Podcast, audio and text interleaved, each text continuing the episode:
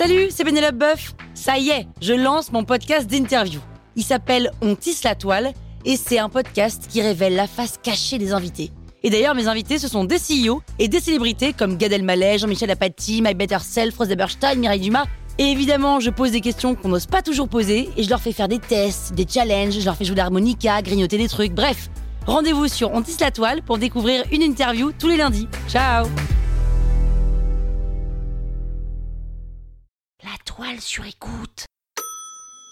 À la recherche du temps perdu, Marcel Proust qui cherche son temps puisqu'il est perdu.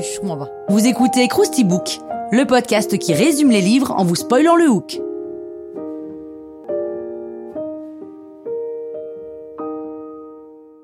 Allez, je vous rafraîchis la mémoire À la recherche du temps perdu, c'est un roman de Marcel Proust écrit de 1906 à 1922 et publié de 1913 à 1927. Et oui, parce qu'il fait sept tomes. C'est l'histoire d'un jeune homme né à la fin du 19e dans une famille parisienne bourgeoise.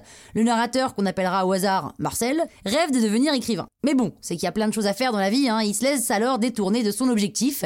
Et puis la guerre éclate, alors les distractions aussi un peu, et Marcel se lance. La recherche du temps perdu, c'est un roman non pas sur les souvenirs, mais sur la réflexion que les souvenirs suscitent.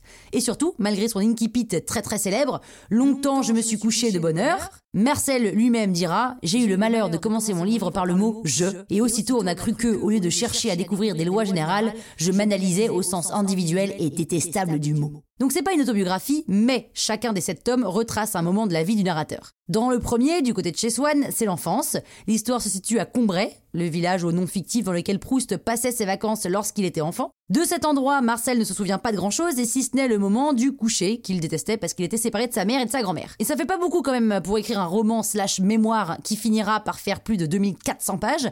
Heureusement, un jour, sa mère lui propose une tasse de thé et des madeleines, et alors le fait de croquer dans l'une d'elles fait ressurgir tout un tas de souvenirs de son Une enfance plutôt sympa d'ailleurs, hein. Marcel est aimé, choyé même, et il ne manque de rien. Dans les autres tomes, il est question d'amour, bien sûr, mais aussi de la découverte de l'existence de l'homosexualité, de la jalousie, de la bourgeoisie, de jacuzzi, ah non, pas ça, bref, du monde et d'une époque, mais aussi tout un tas de petites choses qu'on expérience ou qu'on observe dans la vie, mais pour lesquelles on ne met pas forcément de mots dessus. Ou alors pas aussi bien, quoi.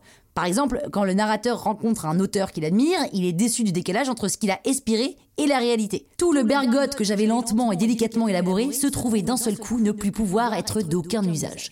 Dans son œuvre, Proust utilise beaucoup de mots, plus d'un million cinq cent mille mots, hein, et pas tant que ça de phrases, ce qui veut dire, si mes calculs sont bons, qu'il vaut mieux avoir fait un peu d'apnée dans son bain avant de se lancer.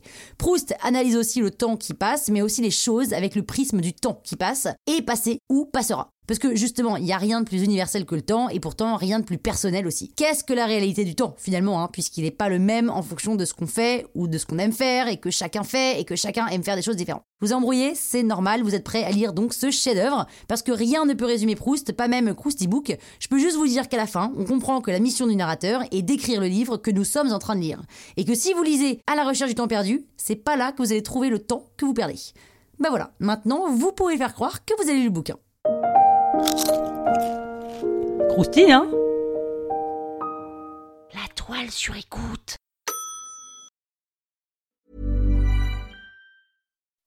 When you make decisions for your company, you look for the no-brainers. If you have a lot of mailing to do, stamps.com is the ultimate no-brainer. Use the stamps.com mobile app to mail everything you need to keep your business running with up to 89% off USPS and UPS. Make the same no-brainer decision as over 1 million other businesses with stamps.com. Use code program for a special offer. That's stamps.com, code program.